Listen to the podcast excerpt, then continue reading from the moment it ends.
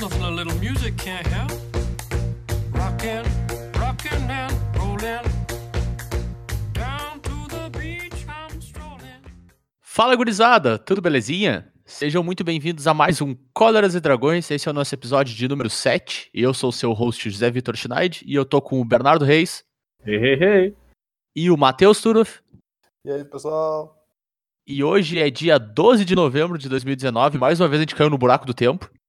Estamos aí voltando no tempo pra gravar o episódio pra vocês escutar no futuro. Que é uma coisa bem interessante, né? Acho que talvez a gente devia até fazer mais vezes, né? Quem sabe a gente grava tipo uns 15 episódios e deixa pronto já. Back to back? To back to back. Eu vou dizer que isso vai exigir muita dedicação. Vai. Uma semana meio puxada, talvez. Mais dedicação do que se a gente somar nossas três vidas inteiras, talvez a gente tenha, né? Eu sei que com certeza é mais do que eu tenho. E já é um exemplo de dedicação desse podcast já. Pessoa que tem dois podcasts, cara, já é disparado mais dedicado de todos nós. Eu vou ter que Ah, concordar com o é. Zé, cara. Sua dedicação é algo a ser admirado. Bom, partindo pro tema dessa semana, então, a gente tá protelando aí há um, há um tempinho já de falar sobre Pioneer, o mais novo, que já não é mais tão novo, né? Formato anunciado pela Wizards aí, que a gente acabou deixando passar por um tempo pra ver se a gente conseguia comentar mais de deck, pra ver se formava um meta aí na volta, e a gente acredita que chegou a hora de tocar nele e tentar entender o que que é o Pioneer, né, pessoal? Eventualmente a gente ia chegar nesse ponto, né, cara? Não dava pra ficar fugindo dele. Com certeza. É, é que é aquela coisa, né? Se o cara falasse muito cedo, ia ser só imaginação. Certo, de fato, a gente ia ter que ficar especulando, né, e não ia ter alguma coisa mais terrena pra pra passar pra vocês também. Então, o que que é o Pioneer, né? É um formato construído, novo, criado pela Wizards há mais ou menos um mês, e que engloba todas as cartas lançadas de Retorno à Ravnica até hoje, né? E vai seguir sendo incrementado conforme saem mais novas coleções no Standard aí. É, ele é basicamente metade da pool do Modern, né, em termos de tamanho, aproximadamente isso. E ele vem para suprir um gap entre o Standard e o Modern, que tá ficando cada vez maior e cada vez mais como um- uma curva de entrada financeira mais complicada, assim, porque tu tinha muita carta staple que já tava aí há um bom tempo que tava dificultando um pouco a entrada do pessoal que queria seguir usando suas cartas que caíram do Standard, né? E agora tem essa alternativa com o Pioneer, que é um pouco mais contido. É, não só isso, né? Também tem a questão de que quando o Modern foi criado, foi decidido que ele ia ser de oitava edição pra frente, isso acabou pegando ali um trechinho até a décima edição, mais ou menos, de design antigo, como eles chamam de Magic. E ali, inclusive, estão algumas das cartas que muita gente diz que são complicadas no Modern. né? As cartas mais antigas do Magic funcionavam com uma filosofia meio diferente do que a gente vê hoje em dia. né? Tu não, não veria uma carta como Blood Moon sendo impressa aí numa edição atualmente, vamos dizer assim. Então, ele também dá uma certa limpada, assim, ele te traz um formato que é todo feito no, no- na nova ordem mundial. Sim, de fato, é. Blood Moon, Choke, essas cartas que elas são conhecidas por fazer um hate muito pesado, né? Elas são. Elas são herdadas pelo Modern porque elas foram printadas muito tempo atrás e acabaram sendo reprintadas dentro de coleções que o Modern engloba, né? Oitava edição. Oitava e nona. É. Não, A ainda nona é meio passou zoada também. Mas enfim, o Pioneer, na data de sua criação, então tem 30 edições, que é basicamente metade do Modern mesmo. E ele veio com uma diferença muito pesada em relação ao Modern, né? Que a... quando o Modern surgiu, ele surgiu com uma banlist muito extensa, né? Basicamente pautada em quais decks eram problemáticos em- nos determinados standards ou extendeds que foram englobados por aquelas coleções, né? E de maneira preventiva, a Wizard já tentou fazer com que esses decks não aparecessem com muita força, né? Então ela tinha uma banlist bem longa, assim, bem razoável. E no caso do Pioneer, não. No caso do Pioneer, ele veio só com cinco cartas banidas que foram as Fat Lands. Que são os terrenos que tu consegue sacrificar pra buscar terrenos de, de determinados tipos, né? Centro Floresta, ilha, entre outros, né? Que é uma filosofia bem diferente do Modern na sua criação. O que, que vocês acham disso, pessoal? O banimento inicial das Fatlands é só pra dar uma restrição na Bana Base. Porque o formato com, com Fatland ele dá uma facilitada muito grande no power level dos decks. Tua mana fica muito fácil, porque tem as Shocklands no formato, que saíram em Ravnica. Então a, a mana fica muito fácil. E, o, e fica. E fica, tipo. De novo, falar fácil de novo, abusada da, da facilidade de mana em, na quantidade de cores que tu usa. Pode usar cartas que exigem muito mais combinações de cores sem pagar um preço muito alto por isso. Então um deck que normalmente deveria ser o W, vira Esper, sem problema nenhum. Ou vira Bunch, Com muito baixo custo, né? com, com muito baixo custo. E, e simplifica demais. Além do que, as- o embaralhar é muito chato, cara. Eu adoro Fatland, mas ficar embaralhando é muito chato. É, então também tem aquela questão que tendo só cinco Fatlands no formato, né, às vezes um deck de duas cores fica com uma mana base pior do que um deck de três cores. Porque as Fatlands complementam melhor, no caso. Isso era uma coisa que acontecia bastante no Modern antes, quando só tinha 5 Fatland, né? Ele não, tinha, ele não teve sempre as 10, ele ficou muito tempo só com 5. Então decks UR e Temur eram muito fortes. Sim, faz sentido. É. E eu, eu tenho a Pois é. sensação também que do, do ponto de vista de. E aí, menos de mecânica e mais de design do, do formato, né? Tu banir as Fatlands, tu força com que fique com menos cara de um mini modern, sabe? Porque as Fatlands barra Shocklands, né? Essa combinação das duas, eu acho que é a característica mais marcante do Modern desde a sua criação. E tu tira isso, tu tira essa familiaridade, sabe? Tu faz com que as pessoas tenham que explorar um, um outro espaço de design através da mana base que já força elas até a trabalhar em decks diferentes, né? Então acho que se tu tivesse Fatland e todo o resto, o, o primeiro instinto das pessoas seria qual que é o deck modern que menos perde carta aqui, como é que eu consigo replicar ele? E aí tu acaba forçando com que isso não seja tão fácil, tão natural. E tem o ponto de vista econômico também, né? Os- eles querem que Ah, o pessoal jogue Pioneer e eu, se tivesse Fatland no Pioneer, os decks já iam começar muito caro. Não que os decks sejam baratos, mas os decks iam começar muito caro. Eventualmente o formato vai atingir aí os preços que todos os formatos de Magic sempre atingem, que são bastante exorbitantes. Mas ele não começou assim, né? Sim. Agora, uma coisa que, se for ver bem, a gente também fez enquanto a gente conversava sobre Pioneer, foi bastante isso aí que o, que o Zé falou, de tipo assim, bah, ah, eu acho que tal deck de tal época vai ser muito forte, entende? Sim. E sempre sem observar como a mana base do deck podia ser complicado. Isso é uma coisa que eu garantidamente fiz. Eu achei que, por exemplo, o Jeskai Ascendance ia jogar muito no Pioneer e até agora não vi em lugar nenhum. Todo mundo achou que Sahiligato ia tomar conta do Pioneer e não tomou. Pelo menos não na proporção que a gente achava que ia tomar, né? Então, quando vê aí, o... as Fatlands são bem interessantes de ficar de fora mesmo. É, ele não tomou conta, ele tomou um martelo, né? Tomou um martelo. É, nós vamos chegar lá daqui a pouquinho quando a gente for falar do, do que, que já aconteceu desde o surgimento, né? Mas do ponto de vista complementar também, não só do que foi banido, mas do que não foi banido inicialmente. Ah, o que, que vocês acharam dessa, dessa escolha de deixar mais solto de começo, assim? Eu gostei bastante. Pois é. vou te dizer. O... Eles deixaram o formato pra... por causa que eles criaram um formato novo e o histórico deles de playtest não é exatamente a melhor coisa do mundo. Então vamos deixar o playtest pros jogadores. É por, isso que, é por isso que eles fizeram esse formato. A ideia original deles era fazer um formato do Magic Online, que é o que tá acontecendo, ele é um formato de Magic Online, mas eles iam fazer banlists quando eles achassem necessário. Então eles não tinham uma programação para banlist do Pioneer, ia fazer quando fosse necessário, quando eles percebessem que, alguma, que algum deck estava abusando demais, eles iam fazer. Só que o pessoal gostou tanto desse formato do Pioneer que começaram a fazer torneios sancionados em loja. Nesse momento o pessoal começou a começou a perceber que não podia fazer banlist quando quisesse, porque o pessoal começou a investir nas cartas para obter elas. Então eles voltaram e decidiram assim, beleza. A gente vai continuar querendo fazer uma banlist o tempo todo, mas a gente vai fazer toda segunda-feira, depois do lanche. Isso. É, então, uma coisa que é interessante do, do Pioneer em relação aos outros formatos construídos da Wizards até então é que antes a gente tinha uma banlist com datas específicas para anúncios, né? Então, de tanto em tanto tempo tinha um anúncio de banimentos em todos os formatos construídos e o Pioneer veio com essa banlist um pouco mais rápida, né? Não sei se isso vai se manter durante toda a história do formato, se vai ser para sempre, mas pelo menos nesse primeiro momento, onde por eles terem deixado o formato muito aberto, a necessidade de ação é mais constante, né? Eles têm essa fizeram essa escolha de poder fazer banimentos de todas as segundas-feiras, né? O que é acho que é bem bom, acho que é uma boa escolha assim no, no panorama geral.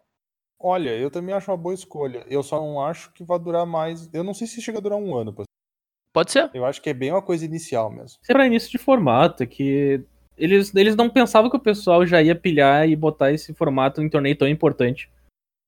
Tipo, a. SCG, a SCG fez um Invitational com Pioneer já, cara. O formato tem menos de um, um mês aí de existência. Mudou de, mudou de Standard pra Pioneer. Eu acho que não, não vale a pena a gente discutir muito isso a fundo. Eu acho que isso é mais reflexo do Standard estar não saudável do que do Pioneer talvez ser tão bom assim. Mas é, é política da SCG, né, cara? Se, eles têm uma política de. Ok, isso aqui parece que vai dar ruim, então a gente não vai nem tentar. Tanto que, ele, tanto que pro ano que vem não tem Legacy. A SCG dropou do Legacy.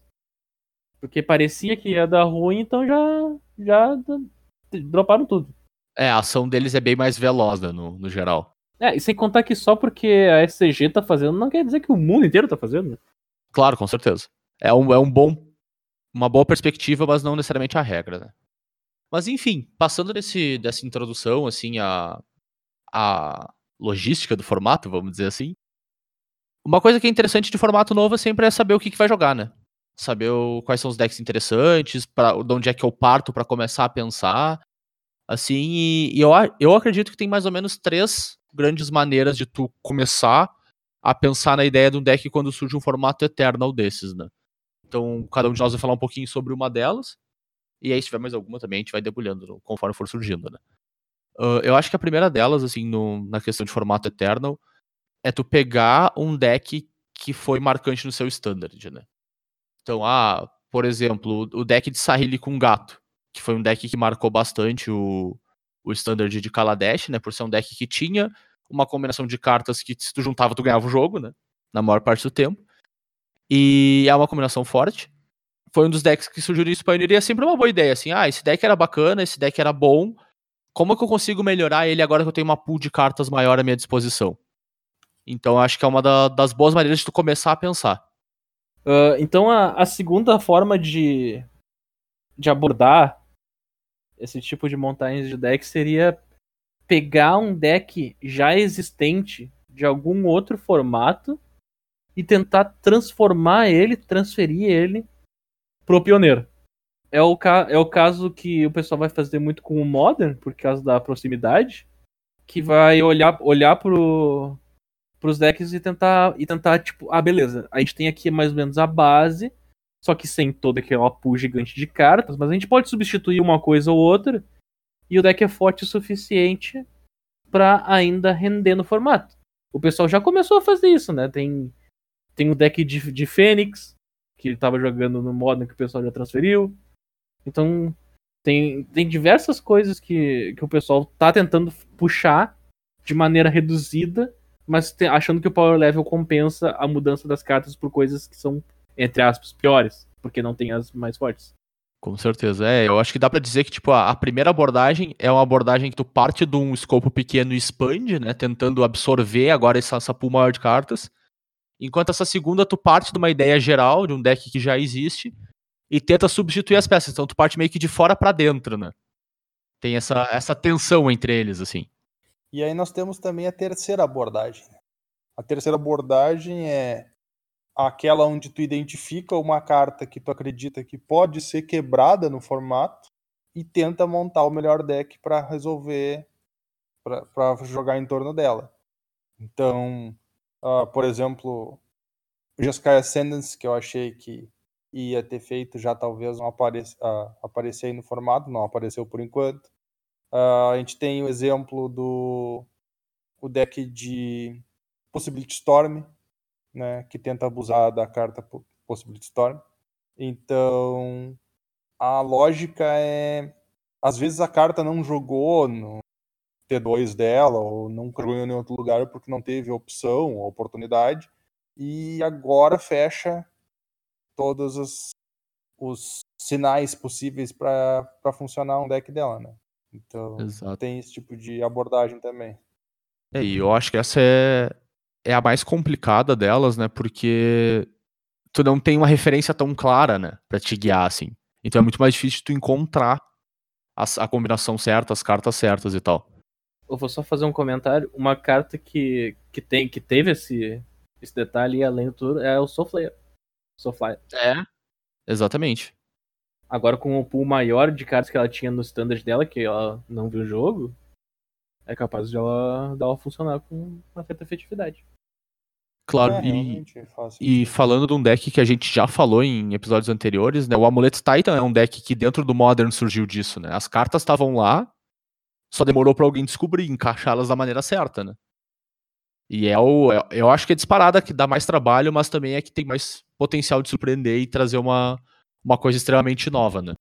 Ah, com certeza deve ter um deck perdido aí no meio de um monte de carta que envolve um monte de regra complicada.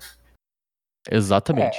É a que tem o potencial de trazer uma coisa mais diferente do que qualquer outra, né? Afinal de contas, as outras duas se baseiam em coisas que já existiam antes. Essa se baseia Exatamente. só numa carta, vamos dizer assim, que tu identifica como centro para uma estratégia e aí tu parte dela. É, e assim, se o cara depois de escutar três abordagens diferentes não sair por aí quebrando o pioneiro, eu vou ficar muito desapontado, cara. Eu quero ver o Pioneiro quebrado no meio. É, o cara tem todas as ferramentas agora, meu, só tem que comprar as cartinhas. Ah, não machuca pessoas. Mas aí, passando disso, a gente pode começar a falar nossas primeiras impressões do formato, né? Que tem parecido bem mais saudável do que eu imaginava para um formato começando, assim. Eu não sei quanto a vocês, mas eu imaginava que ele tá bem mais degenerado do que ele tá. Ele tá parecendo mais saudável como formato porque tá todo mundo tentando tudo, cara. O, no- o Magic Online é um festival de decks, porque todo mundo quer tentar todas as coisas. É um formato novo. Isso é muito legal. O pessoal vai tentar todas as abordagens que a gente teve aí e umas infinitas aplicações diferentes.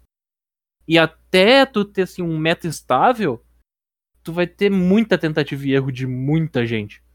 Com certeza. É, e eu acho que é, que é uma das horas mais divertidas de tu fazer.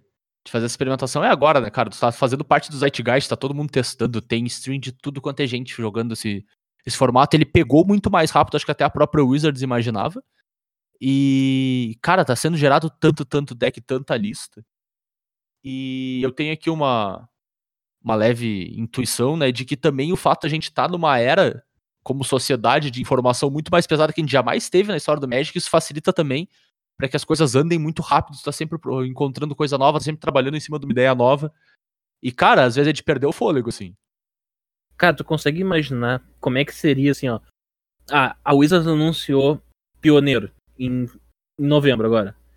E, e anunciaram também que em fevereiro ia rolar um Pro Tour Pioneiro. Vamos imaginar.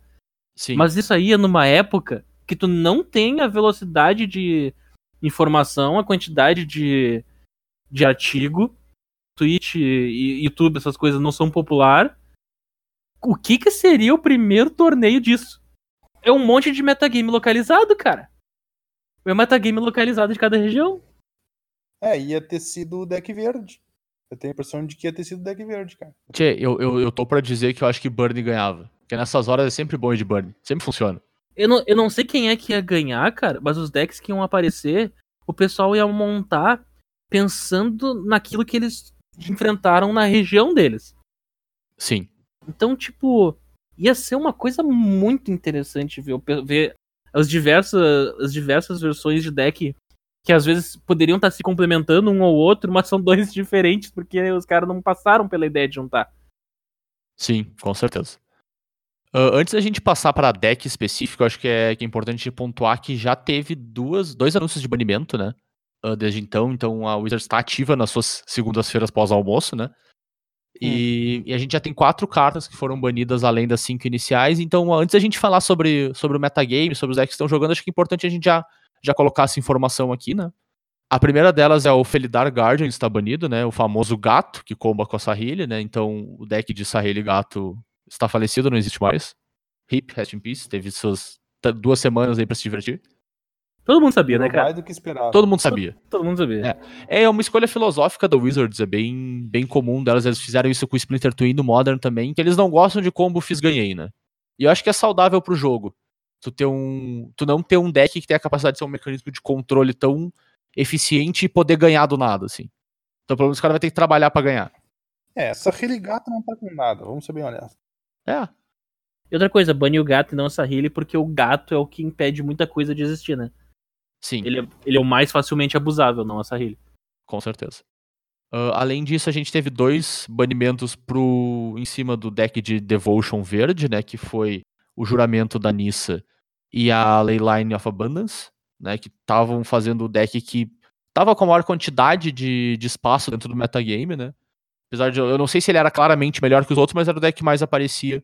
Então a Wizards achou que era interessante fazer um, um leve dial down no, no poder dele, assim.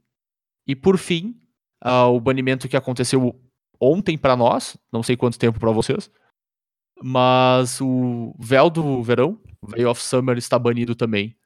Por... Bom, é uma carta problemática por natureza, né? Eu, eu, eu fiquei quieto ali, mas só pra complementar o negócio da Leyline. A, Ley- a Leyline, aquela ali, ela é feita pra fazer coisas quebradas e não, não é pra ser divertida. Ela não é, ela não é feita pra ser justa. Não, não, não é nem um pouco feita pra ser justa. Então, pane agora. Claramente, enquanto Nictus existir no formato, é uma coisa dupla cor, gera mais mana, é facilmente abusável. Então só, só corta fora agora. Vamos seguir adiante. Ainda tem oito elfinha. É, eu acho que, o- que o deck ainda pode existir, não é absurdo, ele ainda vai ser relevante, mas não, nunca foi. E agora talvez seja um pouco menos quebrado. Né?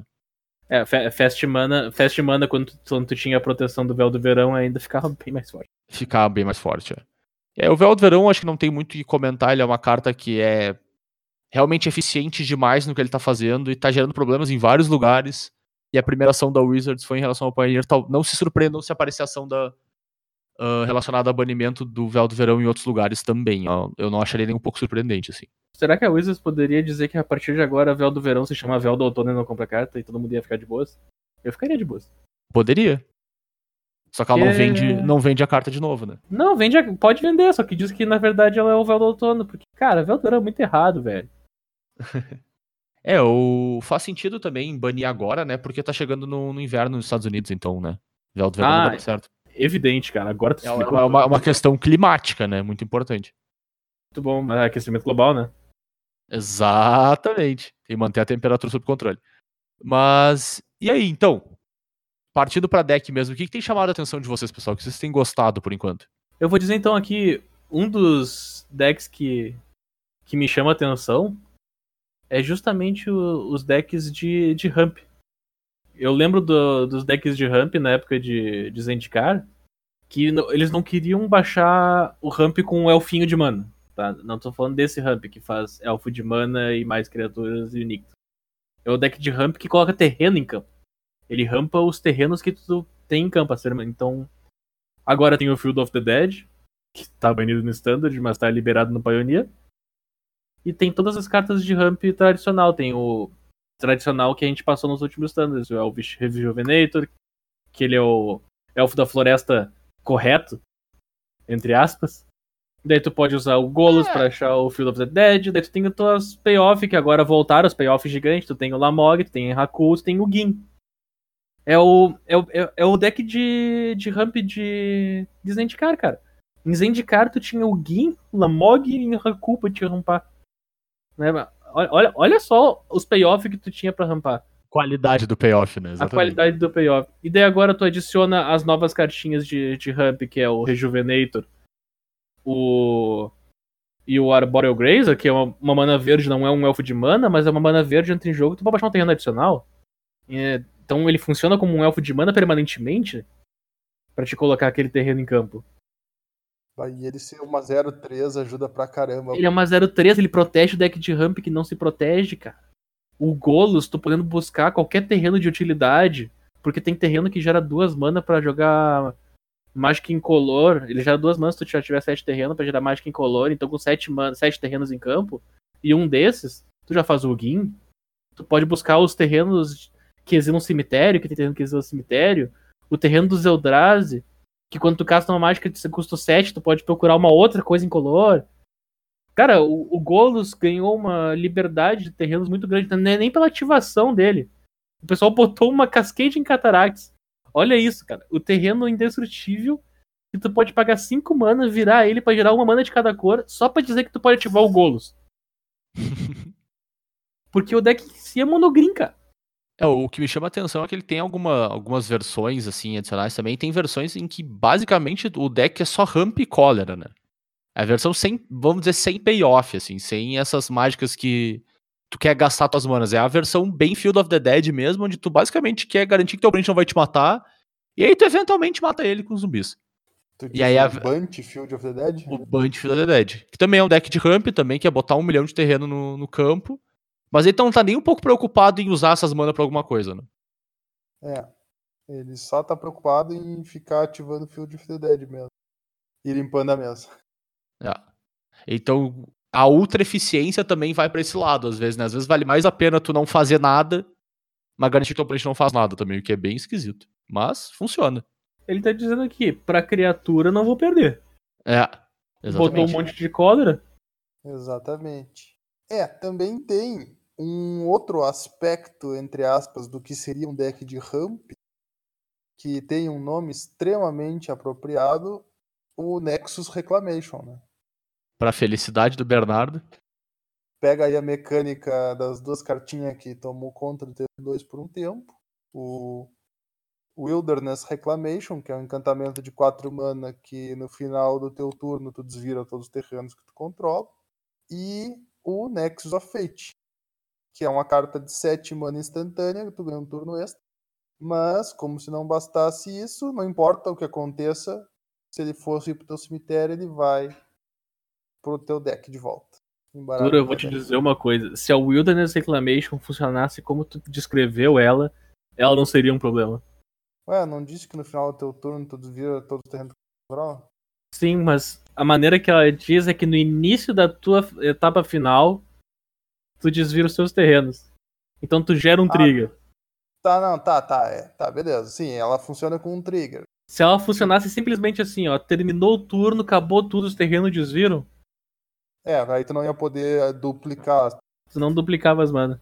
É. É, o segredo é que, justamente, como o Bernardo tava chamando a atenção, a Reclamation, que tu tem aí cinco terrenos desvirados, tu bota o trigger dela na pilha, vira os teus cinco terrenos, tá com cinco mana flutuado, desvira os teus cinco terrenos e aí tu pode fazer um Nexus of Fate dois turnos antes, sem problema nenhum, e ainda sobrar land. Tu faz a Reclamation com quatro terrenos, se tu voltar para pro próximo turno, tu passou de 4 pra 10. É. Porque tá fazendo land drop do turno e de repente duplicou o negócio, tu baixou uma nisso. Exatamente. Aí então o deck tenta abusar com o que, né? Com o Nexus of Fate, pra te ganhar turno extra pra sempre.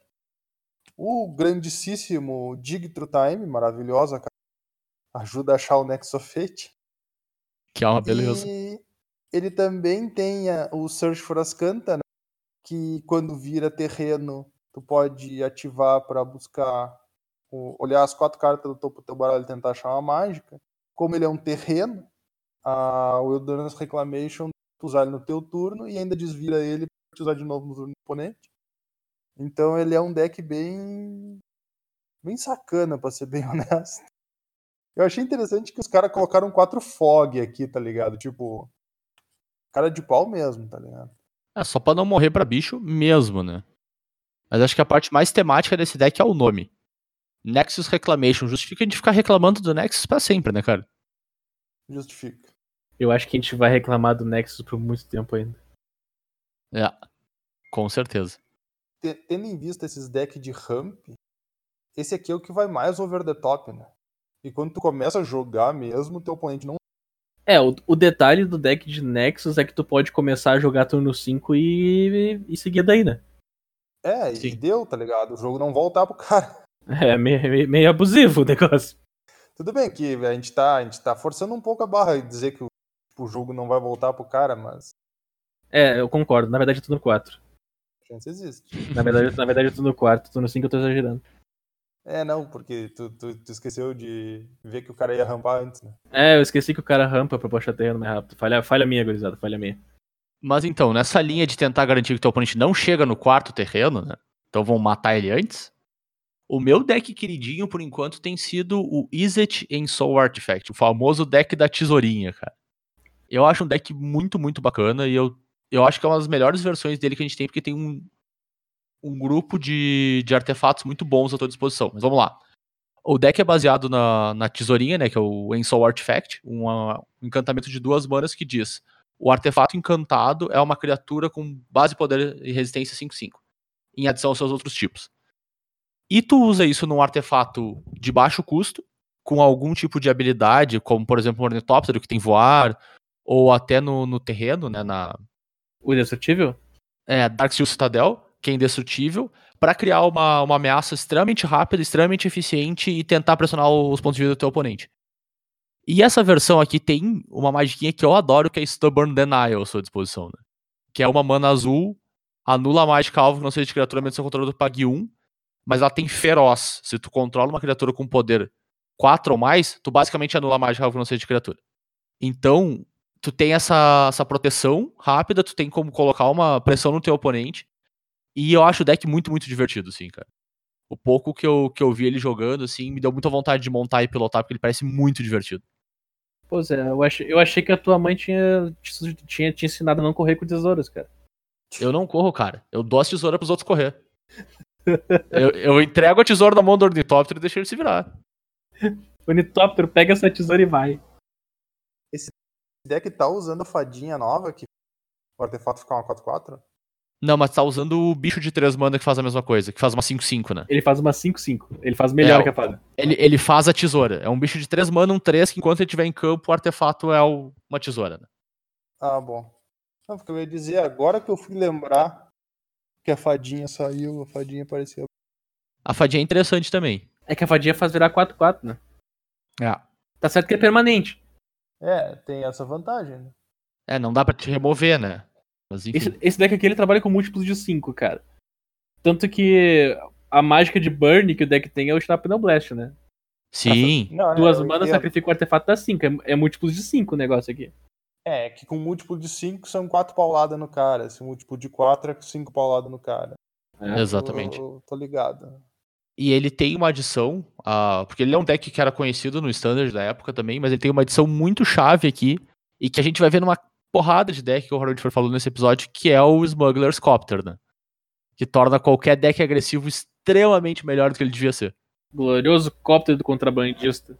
Então, o Copter é um artefato de duas manas, ah, com voar, e ele é um veículo, né? Então tu precisa tripular ele toda vez que tu quer transformar ele numa criatura, e ele tem tripular 1, que é basicamente tu virar criaturas que somam 1 de poder, ou seja, basicamente qualquer coisa. E toda vez que ele ataca ou bloqueia, tu pode comprar uma carta. Se fizer, tu descarta uma carta. E ele é uma 3-3. Isso é eficiente demais. É muito interessante transformar o cóptero com a tesourinha. Também. Tu, tu pula a etapa de tripulação e ainda faz ele bater 5. Ele fica melhor ainda, de fato. E, e o, e o cóptero tem a habilidade sem, sem transformar, né? Transformar o cóptero no certeza. 5-5, tu ataca, tu compra e descarta. Sim, Exatamente. exatamente. 5-5 voar, compra, descarta. Quando ataca, não é nem quando causa o dano. Cara, ele, ele é bem puxado, né? Quando ataca, Ele ele faz- bloqueia. É, e- se o cara for ver bem, inclusive, tipo, essa habilidade dele é boa em qualquer deck. Nesse tipo de deck é melhor ainda. Sim, Esses decks que tu quer ficar combinando duas pecinhas pra fazer uma coisa forte. Com certeza. É, e a gente vai ver, conforme a gente for falando de outros decks aqui, ele é figura carimbada em basicamente qualquer deck agressivo que tu vai ver. É, porque não tem melhor que o cóptero. É, ele é uma ameaça extremamente eficiente, ele custa pouco, é fácil de tripular pra te poder atacar com ele. E ele te dá essa, esse card selection, né? Não chega a ser card advantage, porque tu tem que descartar uma depois. Mas card selection às vezes é só o que tu precisa pra pressionar o teu oponente por tempo suficiente pra ele não usar o card advantage dele pra ganhar de ti, né? E ele te faz exatamente isso, ele pressiona e te dá essa selection. Uhum, É a carta boa demais. Tem minhas dúvidas quanto tempo ele vai durar, mas tudo bem. Veículo por si só, vamos dizer assim, ele é- às vezes é meio parecido com o Planinauta, no sentido de que ele é resistente a alguns tipos de remoção, vamos dizer assim. De fato, é. né? Por exemplo, tu pega aí um deck que, como o deck que tu deu ali o exemplo, aquele o Bunch, que usava um monte de cólera, se tu tem um veículo, tu não tá dando a mínima pras cóleras do teu oponente. Porque É, ele dá uma certeza. cólera, tu baixa um bicho, tripula o teu veículo, bate no cara. O que, que ele vai fazer? Vai dar outra cólera num bicho só? Né? Vai, é bem, bem complicado. E o pessoal, e o pessoal ponderando aí por que, que não coração de Kira. Coração de Kira era um cóptero correto. É, Pioradaço, né? É, Com é, um- certeza é um cóptero daço. correto. Eles fizeram ele ser lendário e eles fizeram ele ser tripular 3. Então eles dificultaram muito mais pra gente poder tripular o coração de Kira do que o cóptero que tu taca em qualquer deck tripula com qualquer coisa. E ainda, eu acho que é capaz de ser o mais relevante, não tem o loot. Não tem luz. É. Ah, meu Deus. Não, porque o loot, cara, o loot era assim, o cóptero já ia ser bom sem o loot. O loot foi a cereja no topo do bolo. Ou no topo do ban, melhor dizendo. Eu vou falar então aqui de uma, de uma coisinha que me destaca, né? Já que a gente tá falando aqui do deck agro com, com cóptero. Como eu fico falando o tempo todo, esse formato tem oito elfos. Eu digo oito elfos porque ele tem dois elfos de mana diferente. Ele tem o elfo místico e o elfo de Lanoir. Então, uma maneira bem fácil de se abusar desses, desses, de- desses oito elfos é tu fazer um deck de mono drop 3, basicamente. E o que, que é a melhor coisa que tu pode fazer de drop 3 quando tu começa o jogo assim? Tu faz mana elfo. Teu oponente vai fazer alguma coisa no turno 1. Tu volta e faz um Goblin Rebel Master. Tu consegue ver a lágrima escorrendo no rosto do teu oponente. Tu fez aquele Goblin Rebel Master no play turno 2. É, é, assim, é uma, é uma alegria pro cara que tá jogando de elfo fazer isso. Porque tu tá abusando do teu oponente. Tu chega a ver a alma do teu oponente chorando. É, e, na- e a gente tem outro tem uma outra coisa que é parecida com o Goblin Rebel Master, que é o Legion War Boss, que faz um pseudo Rebel Master, só que menos violento. Mas ele tá- faz um efeito muito semelhante. Então tu tem oito elfos e oito Rebel Masters. Tu tem um começo de jogo muito repetitivo. Isso é uma coisa que tu tem que procurar nesse formato. Cartas que fazem efeitos semelhantes. Que daí tu pode abusar disso. E isso é um detalhe. Tu pode fazer, começar a base desse deck RG 8 elfo, 8 efeito de Rebel Master e segue daí. Ah, claro, 4 cóptero, né? Não podemos esquecer dos cópteros. E segue daí. É, né, nessa pegada, inclusive um deck que tem feito bastante sucesso recente, até acabou ganhando um PTQ, é o Mono Black Agro, né? Que ele pegou bem nessa, nessa tua ideia de. Todas as minhas cartas fazem quase a mesma coisa. Então o deck tem uma porrada de drop 1, tem cóptero, e ele pressiona o oponente extremamente rápido também. Eu, o deck que eu olhei eu pensei, cara, tem tudo pra dar errado, mas ele é tão repetitivo, ele é tão linear, que ele acaba sempre entregando a mesma coisa pra ti, tu conseguindo pressionar teu oponente sempre. É, é o poder das tuas cartas fazerem a mesma coisa. Exatamente. É, ainda mais quando a mesma coisa é matar o cara, né? Boatos que fica mais forte. Fica mais fácil, pelo menos. É, o Mono Black ele tem acesso a, a cartas muito eficientes. Ele não só vai estar usando aí 12 ou mais drop 1 praticamente no deck, mas ele tem criaturas que são remoções e ele tem Fatal Push e Totseize. que São duas cartas de uma mana só que tem um impacto bem grande no jogo, então, tipo, tu pode ter jogado todas as tuas cartas da tua mão em turno 3 ou 4 não é tão difícil assim isso ter acontecido. E aí a conta é fácil, né? Se tu fez 7, 8 mágico num jogo e teu oponente fez 3, a chance é que tu vai ganhar dele. E esse Mono Black agro, como tu falou, que tu gasta a mão inteira, ele ganhou uma cartinha muito boa, nova, que é o Castelo, né? O Castelo preto, que tu pode pagar 3 mana virar ele, e tu compra uma carta e toma dano igual, igual no de casa da tua mão. Só que se tu tá esvaziando tua mão, tu tá só comprando carta. Tu passa aí os primeiros 3 ou 4 turnos esvaziando tua mão e aí fica recuperando enquanto É, tá. e como tu é que tá pressionando, a tua vida continua cheia. É. Tu pode, tu Ah, é pode um- pagar esse preço. Pra ser bem honesto, olha. O, o Rankle também é uma cartinha boa nesse deck, né? É, ele te dá um alcance bem bacana, né? Porque os, os efeitos dele são muito únicos pra uma carta mono black, assim, é bem interessante mesmo. Não, não é alcance, é voar mesmo, Zé. Ah, pode crer. Se ele tá defendendo, tecnicamente ele tem alcance, né? Ele pode bloquear criaturas como se tivesse a habilidade de voar. Exatamente. Mas enfim, pra não parecer que a gente só tá falando de deck completamente degenerado ou extremamente agressivo tentando ganhar teu oponente super rápido, a gente tem outro espectro também. A gente tem os com decks de controle. A gente tem o tradicionalzão, Azorius Control, fechadinho, counter spells, remoções eficientes, planeswalkers, valor, vantagem, né? Eu vou dizer, cara, que pra esse início de formato, eu não recomendo decks de controle. Certo. Eu não recomendo porque os decks de controle eles brilham no momento que tu sabe exatamente o que, que tu vai enfrentar. Sim, com certeza. Com certeza. Quando tu sabe exatamente o que tu vai enfrentar, tu consegue moldar o teu deck pra enfrentar aquilo. E é nesse momento que os decks de controle brilham. É por isso que nesse formato inicial eu não recomendo. Mas é claro que o pessoal não vai me escutar e vai continuar jogando de W, né? E o W é forte, cara, porque as cartas são fortes. Era o que eu ia dizer, o, é- o mais importante do que o cara estar jogando é o cara saber que o power level tá lá, né? Tu tem Teferi, tu tem Veredito, tu tem as cartas que já fizeram um tanto de Azorius Controle aí pela história do Magic jogar. E agora tu tem elas unidas, né? Tu tem um, um power level muito alto, assim. Claro que como, como todo deck de controle, ele, vamos dizer, tem uns 10, 12 slots ali extremamente flexíveis, né? Que tu consegue moldar pro teu metagame e tentar abusar em cima do que os teus oponentes estão fazendo, né? Mas o power level tá lá e ele é bem alto. Tem a É. dupla te- Teferi Ah. e Teferão. É, gloriosa dupla sertaneja, né? Sempre lembrando, né, que se o cara e o nosso ouvinte quiser seguir aí a dica do Bernardo e não jogar de controle logo de início, mas tem alma de Azorius, o cara tem a opção de jogar de Azorius Tempo, que é o tipo de deck que tu olha a lista dele e tu pensa assim, olha, jogar contra esse aqui tem que ser um inferno na Terra, porque é só carta para incomodar o jogo do teu oponente. Né? O deck usa Reflector Mage, que foi banido no T2 porque era muito tenebroso. Usa o Teferinho de três manas, que é os outros quatro Reflector Mage. Então, em vez de ser um deck de 8 elfo, ele é um deck de 8 Reflector Mage. Propriamente nomeado. É. E ainda tem aí o Spell Queller, que é uma maravilha também, ainda mais quando tu tá dando bounce nas cartas do teu oponente de volta pra mão. Né? O, o nosso glorioso espírito 3 mana, 2, 3, voar e flash. E quando entra em jogo, exila mágica alvo com custo convertido 4 ou menos. Bom, como o deck vai querer ganhar de ti, porque ele é um deck de tempo, né? O pessoal resolveu botar 4 Gideon aliados de cara aqui pra, pra sentar a porrada. Porque é sempre eficiente, né? E, e, e obviamente, né? 4 Copter. Não preciso dizer essa parte. Por que não, né? Tá aí, tu quer dar uma pressionadinha, 4 copter.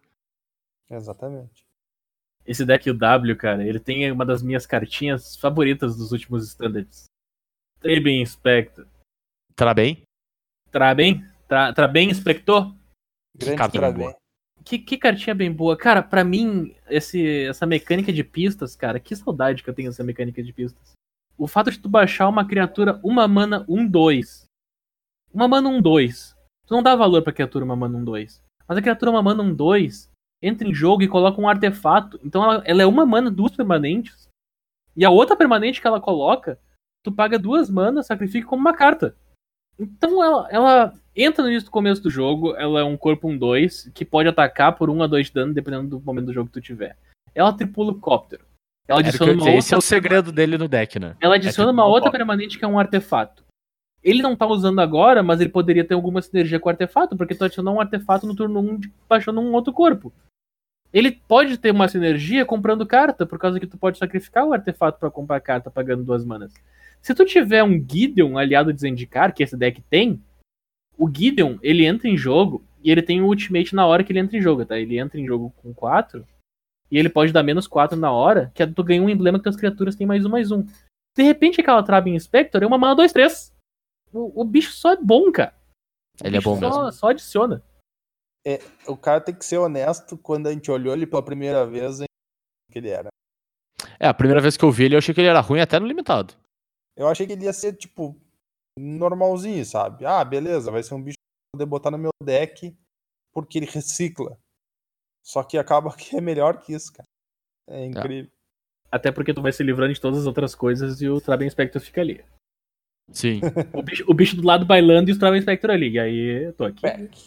Tô aqui, Back. gurizada. Tá todo mundo bailando do lado dele e o Trab Inspector ali. Forte valente. Tô aqui. E se, e se isso tu demole, vai tomar um de dano. Fora isso, bloqueia que é uma maravilha, né? Ah, sem dúvida. Um 2. Sim. Eu quero falar de pelo menos mais um deck, que é um que tá se destacando bastante, que justamente abusa dessa. tá abusando dessa coisa que a gente falou de cartas com efeitos semelhantes, mas com nomes diferentes, então tu pode usar oito, que é o deck de Hardness Chaos. Justo. ele tá usando a carta aqui do meio deck, que é Hardness Skills. Eles estão puxando um deck do Modern, então eles estão puxando aquela versão Modern do deck pro Pioneer, tirando um monte de coisa. Ravage era uma grande falta, não, não, não vou mentir, é uma grande falta. Então eles estão tentando compensar isso usando oito vezes o mesmo efeito, usando a Winding Constrictor, a cobrinha, a outra cobrinha.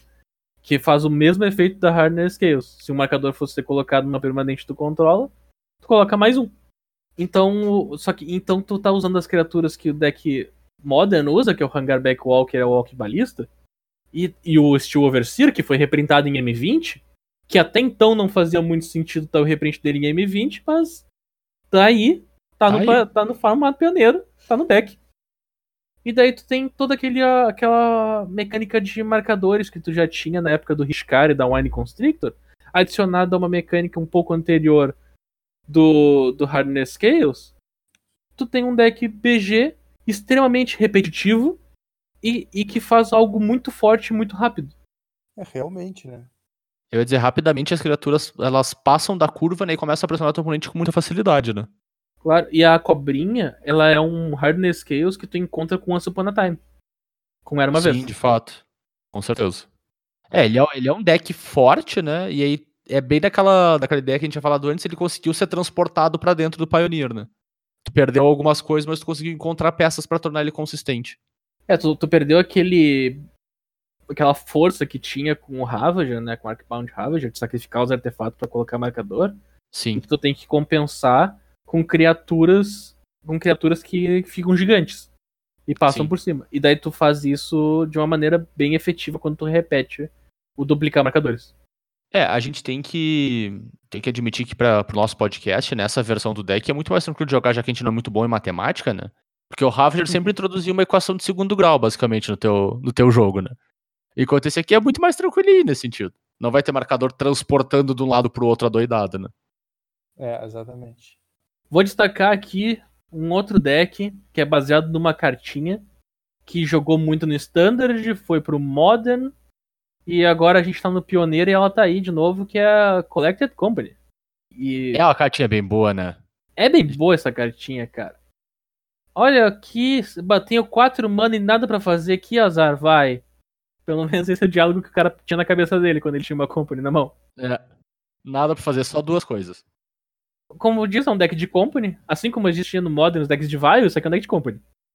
Ele é totalmente voltado a ter criaturas de custo 3 ou menos, pra te encontrar na tua Collected Company, que olha 6 do topo e coloca duas criaturas de custo 3 em campo.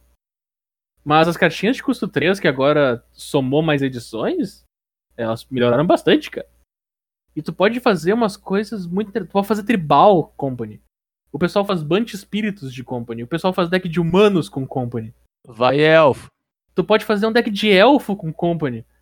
Tu pode fazer um deck de Company, que é só um monte de criatura boa também, se tu quiser. Então, E normalmente são os melhores, né? vai longe. E os decks de Company, geralmente, eles têm uma tendência a ser Bunch. Por que que Bunch? Porque no- na combinação Bunch, tu tem o Elfo de Mana, que acelera. Que pode ser o Elfo de Mana, os dois elfinhos hoje do anuário místico. Ou agora, o Ganso. Se tu achar necessário usar o Ganso, o artefato adicional que ele gera e a Food. E tu tem a carta que é o Reflector Mage e o Spell Queller. Então, tu tá usando Spell Queller, Reflector Mage e os Elfo de Mana, tudo na mesma cor. É por isso que tu tá- acaba geralmente do Bunch. Tu, já, tu acelera a tua Company, tu acha as cartinhas é efetiva. E agora tem o novo amigo da Company. Que normalmente deck de Company ele tenta ter o maior número de criaturas possíveis pra te sempre acertar as criaturas. Mas tem o novo amigo da Company que é o Oco. Oco turno 2 continua sendo bom, cara, independente do formato. Dá-lhe um Oco ali e tá junto na Company. Cara, o, o cara tem que admitir que acertar um Spell Queller no momento certo, é claro, ou um Reflector Mage na Company é uma coisa assim assustadora. É massa que tem o minigame que o cara castou uma criatura. Daí tu tem uma company. Daí tu pensa, tá, beleza. Eu tenho Então essa company pra castar. Resolve. Eu, eu dou com o bicho na pilha pra achar um, um Spell Queller ou eu dou com o bicho em campo pra achar um Reflector Mage? Cara, o segredo é fazer os dois e dar a bounce no outro bicho que já tá na mesa. Vocês não estão ligados como é que joga de company certo. Tem que saber É. jogar com as cartinhas, cara. Se tu pedir certo, vem o que tu quer. Realmente. Eu nunca aprendi a jogar de company que nem o Zé, cara. É, então, a única vez que eu joguei de Company na minha vida, pra não dizer que eu, que eu sou o cara da Company, eu joguei uma vez, um FNM, e eu não comprei Company nenhuma vez nas quatro rodadas. Pô, isso me lembra, isso me lembra uma história de um amigo nosso. Posso contar a história dos amigos? Pode. contar a história do amigo agora que Então, eu tenho um amigo aqui. Eu, eu não vou nomear essa pessoa, mas ela sabe quem ela é. Nós fomos jogar um PPTQ em Santa Maria. Meu Jesus.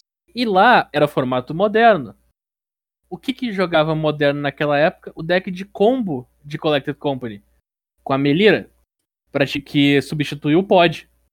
E o deckzinho tava montado. Pois bem, cara. Percebe-se que ele joga quatro das cinco rodadas. E no final delas ele diz: Cara, eu tô aqui jogando, ainda fiquei 2-2. Mas eu não compro Company em nenhum jogo, cara. E eu tô aqui sofrendo, mas tá funcionando. Eis que na quinta rodada ele descobre que o deck dele, ao longo do torneio, tinha 56 cartas. Porque tava faltando as quatro Collected Company que ficaram em outra deck box. O gênio conseguiu jogar de deck de Company sem, Sem company, Company. jogando com 56 cartas. E ganhou dois jogos. O Company Less Company? Company Less Company Company. Less Company. Ai, ai. Então acho que o pessoal entende quando joga de Company sem comprar Company aí, Zé. Acontece, é bem, é bem triste, é bem triste, mas a minha pelo menos tava no deck. Porque eu vi num. Eu vi no Mulligan, pelo menos. Então pelo menos tinha garantia de que tava lá. Meu, o deck tinha Fat Land, cara. Tu, tu procura o deck pra um terreno e olha o deck inteiro. Até hoje eu tô surpreso. Ah, mas é que tu nunca procura as Company quando tá procurando terreno. Ai, ai. As histórias de viagem são as melhores histórias, cara. De fato. Bom, pessoal, vamos finalizar e vamos eleger cada um um deckzinho pra fechar, assim. Dois minutinhos. Só pra dizer, esse aqui eu quero ver mais sobre. Eu topo. Fechou. Começa aí, Matheus. Então eu trago pra vocês o famigerado Sultai Control. Esse aqui é o deck pro cara que quer se lavar na sujeira em cima dos oponentes. Assim, ó, sem sem sombra de dúvida. O deck ele tem 15 mágicas que são super eficientes e é só pra atrapalhar o jogo do oponente, nem perde tempo a coisa parecida. É destruição e descarte, só o que ele tem. E ele tem muito mais criatura do que tu esperaria de um deck de controle. Ele tá usando aqui 4 Jacezinho, usa dois Use para se livrar dos cemitérios, usa um Calitas, que aí o pessoal que pôde utilizar na época sabe que é bom pra caramba, inclusive nós temos um amigão que adora, e até um Taziguro vai no deck, então tu já, já viu tudo, assim, é. É um deck para botar bicho na mesa, ele não, não se preocupa em ficar desvirado, né, que o pessoal chama de full tap control, e aí ele complementa com o quê? Complementa com. Óbvio. Né? Afinal de contas, né? Tu tem acesso a Liliana, a Última Esperança. Tu tem acesso a Vrasca, a Rainha dos Golgares. Tu tem acesso ao Oco, que obviamente não podia faltar. E a Nissa de 5 manas. Então, nós temos aqui. Não é a Nissa de 5 mana de. Da, que tá jogando T2, né? Pessoal, é a, a Nissa de 5 mana que o pessoal tá usando é a dos a dos terrenos. sobe desvirando. A de Hum, Kaladesh. É, exato, a de Kaladesh. Ela ganha um emblema com a ult dela, que ela pode ultar no próximo turno depois de entrar em jogo.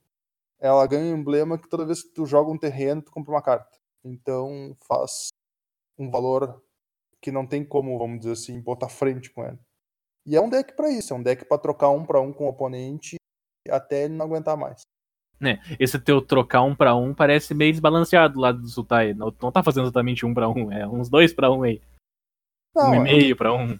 É, eu ia dizer, Não. aquele clássico um e meio pra um, né? Não, não, não. Veja bem, tu dá um Tot Seize no cara, tá? É um pra um. Agora, se o teu Jacezinho deixou tu dar um segundo Tot Seize no cara, aí é outros 500, entendeu? se toda vez que tu fez um terreno, teu tracker pista, e tu comprou uma carta e fez mais um Tot no cara, aí a gente tá conversando. É, se às vezes não é vantagem na carta, é vantagem na mana, né? Isso já é o suficiente se tu consegue acumular pro teu oponente não conseguir voltar, né? Nos recursos. Com certeza. Fora que usar a, ideia de usar com Jacezinho é maravilhosa. Tu só dá aquele surveil por cemitério, acelera a ativação, a transformação do Jacezinho e ainda deixa a carta lá pra ativar pra ele quando ele, quando ele se Verdade. transformar pra ele poder deixar tu castar. O Average com um Jacezinho é amor à primeira vista. É valor puro, né? Bom, o Exatamente. meu deck pra fechar é, já que a gente tava falando de bicho, né? Se tu quer baixar bicho, bicho grande, bicho maior do que devia estar sendo baixado nesse pon- ponto na, da curva, e mais rápido ainda porque tu vai usar elfo, tu vai de Stomp. Mas como a gente sabe que o Magic Mundial está infestado de, de oco, o nosso glorioso Simic Stomp tem o twist de ter esse pequeno splash para azul para usar oco e usar o que eu já tinha falado no meu outro pet deck lá, o Stubborn Denial como carta de proteção, né? Mas basicamente o deck é 10 elfos de mana, os 4 de cada um dos elfos mais 2 Guzi, e todas as criaturas verdes que tu pode encontrar que são acima da curva. Então tem 10 criaturas 3 manas 5-5, várias criaturas 4 manas 4-4 com várias habilidades, ou 5-5, e fecha a curva com o nosso glorioso Galta, né, por, vamos dizer, 4 manas 12-12 atropelar aí, com toda a tranquilidade. Então se tu quer acabar o jogo rápido, tu quer baixar bicho grande e se divertir com isso, esse deckzinho é o ouro.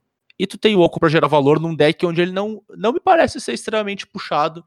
Ele é só mais um mecanismo pra transformar teus elfos, que talvez tenham ficado um pouco obsoletos, em criaturas agressivas também. Nossa, cara, esse deck usa Surrak. Eu esqueci que o Surrak Monogreen existia. Surrak, cara, Galta com haste. Ele dá ímpeto nas tuas criaturas no Formidável, cara. Que coisa. É. Ímpeto E pra o Galta. formidável é obrigatório. Ah, o Formidável é. o valor mínimo esperado do deck, né? 8 de poder na mesa é detalhe. É duas criaturas, no máximo. Exatamente. Olá, meu, minha última chamada de deck. É só porque a gente não podia deixar de fora o deck de Treasure Cruise. Vocês perceberam que a gente não chamou muito deck de Treasure Cruise e. e, Dig to Time? É, a gente falou uma vez de Dig, eu acho só, né? O, o Dig to Time ele é muito forte naquele deck de, de Reclamation, porque ele é um deck de combo, entre aspas. E Dig to Time funciona muito bem pra combo. E Treasure Cruise tu quer gerar quantidade de carta. E a gente não tem muito deck que tá fazendo isso. Muito também porque a gente não tem Fat Land pra acelerar o Treasure Cruise. Com certeza. Bem, vamos lá. O deck de Fênix. Transportando do Modern. Cartinha que nomeia o deck, Arclight Fênix. Se no início do teu combate tu jogou 3 ou mais instantâneas ou feitiços, ela volta do cemitério. E ela é uma 3-2 com ímpeto voar. Acho que é uma carta bem tradicional já no, do formato. E não é uma coisa tão horrível se tu pagar 4 mana pra baixar, mas tu não quer pagar 4 mana pra baixar. O segredo é tu usar cartas que compram e descartam, ou no caso descartam e compram, pra te contar como mágica pra ela, comprar a carta de volta, descartar ela pro cemitério, porque tu não quer descartar cartas que, que fazem comprar mais coisas, tu quer descartar as Fênix. E daí tu traz elas de volta de graça, assim, entre aspas, porque tu conjurou mágicas. Que tu já ia conjurar de qualquer maneira, porque tu tá jogando com um deck. E daí, como tu tá enchendo muito rápido teu cemitério, porque diversas cartas do teu deck compram e descartam, tu tem o, Treasure Cruise, que tu é 8 mana, com esquadrinhar e compra 3 cartas, mas tu paga uma azul, na maioria das vezes. Exila aquele cemitério, daquele monte de terreno que tu descartou, aquelas mágicas, tudo que tu já usou pra comprar e descartar. Que o deck é extremamente redundante nisso, ele compra e descarta, compra e descarta, compra e descarta, compra e descarta. E daí tu tem a Fênixzinha voltando. O que, que o pessoal usa pra complementar? Tá usando coisa no gelo, que é a mesma coisa que. mesma carta que o pessoal usa no Modern. Talvez coisa no gelo não seja o mesmo power level que ela tem no Modern, talvez essa coisa no gelo baile, não sei dizer. E tá usando Crackling Drake, que também usava na versão inicial do, do deck, porque, como eu disse, tu compra e descarta, compra e descarta, exila o cemitério e compra mais três. Crackling Drake, ele tem o poder igual ao número de mágicas instantâneas feitiços no cemitério e no exílio. Então tu pode usar teu cemitério pra comprar três cartas sem problema nenhum, porque o Crackling Drake vai, comprar, vai contar aquelas mágicas igual. Então é frequentemente tu tem um Crackling Drake com mais de 10 de ataque. É fácil. É que mata com uma paulada só, né? E mata numa paulada só. E, então, tipo, esse deckzinho aí, o R, é o, é, é o exemplo de deck UR. O deck de Fênix. Tu gosta de jogar de comprar carta, tu gosta de dar dano no cara. E, e é isso aí? É o deckzinho perfeito pra, pra galera. Ele vem transpondo do Modern, então. E é, o Modern tá órfão agora, porque o pessoal, com o banimento do- da pilhagem, né? O Faithless Looting, o deck de Fênix deu uma desaparecida. Mas aqui no Pioneer, como o power level é mais baixo, tu pode usar umas cartas, entre aspas, pior, tipo Isa de Charme. e Charta Course pra comprar e descartar, o Power Deckzinho de Fênix tá aí pra jogar. Pois é, não tem a necessidade de ser tão rápido, né? Bom, então estamos encerrados com o nosso review inicial de Pioneer aí, pessoal. Satisfeitos? Com certeza. Eu só quero dizer, cara, que o que a gente falou, se é o que a gente falou somar metade dos decks do que já tentaram no Pioneer e deu certo, é, vai ser muita sorte, porque tem muito deck. Nossa, Bunch, acho que não chegou a 20% do que tem de deck. É, tem é Burn, que a gente não deck. falou, tem deck de Cromante Flare, tem tudo quanto é coisa. É, a gente já sabia que não ia trazer, né? Porque senão a gente ia gravar um programa aí de 5, 6 horas, mais ou menos. É, a gente trouxe o que o que a gente se agradou, o que pareceu ter, ter aparecido mais no formato também e o que parece divertido pra nós. Ah, nenhum de nós jogou muito a fundo ainda o formato, né? A gente só deu uma escovadinha por cima, assim. Mas tem tudo pra ser bem divertido e pra ganhar nossa atenção aí pelos próximos meses, né? Pelo menos no início, antes de sentar a poeira, ele tá bem maluco. É, de Ai, fato. vai, vai ficar por um bom tempinho ainda. Eu, eu não vejo esse meta estagnando tão, tão, tão cedo. Vai, Eu o, pessoal, acho. o pessoal vai ver uns deckzinhos que estão ganhando e achando mais forte, tipo os deckzinhos de ramp com elfo, mas a gente sempre tem um meta progredindo enquanto ele não se estabiliza. Sempre tem choque pra matar os elfos, né, cara? É. Birds! Bom, então a gente queria agradecer aí todo mundo que ouviu esse episódio com a gente, tava aí acompanhando mais um Cóleras e Dragões. A gente se divertiu bastante fazendo isso aqui também. E se a gente esqueceu de algum deck, se ficou faltando alguma coisa que a gente não, não discutiu, ah, manda mensagem pra gente, que a gente vai estar sempre aí pra conversar. Vocês podem ah, nos entrar em contato com a gente no cólerasdragões.gmail.com ou conversar com a gente direto pelo Twitter, pelas redes aí. No Twitter eu tô no arroba jvitorfromhell e o Bernardo também tá lá. Arroba GnarLOL com 2A. E pro Turo vocês podem mandar uma carta pelo correio. Eu acho que é o jeito mais fácil de conversar com ele. Eu não tenho endereço. Sinal de fumaça Tá. também funciona. Sinal de fumaça também funciona. O correio não entrega aqui. E fique à vontade pra mandar pra gente feedback. Crítica não, crítica nada a ver. Ah, mas sugestão de episódio, qualquer tipo de comentário que a gente tá sempre absorvendo aí, tentando melhorar o nosso podcast, né, pessoal? Exatamente. Então é isso aí. Esse episódio deve sair mais ou menos no início de dezembro, eu acho, se eu não me engano. E a gente volta duas semanas depois disso com aí episódio novo gravado right on time pra vocês, assim que eu voltar de férias. Valeu, pessoal, e até a próxima. Valeu, tchau, tchau. Falou, pessoal.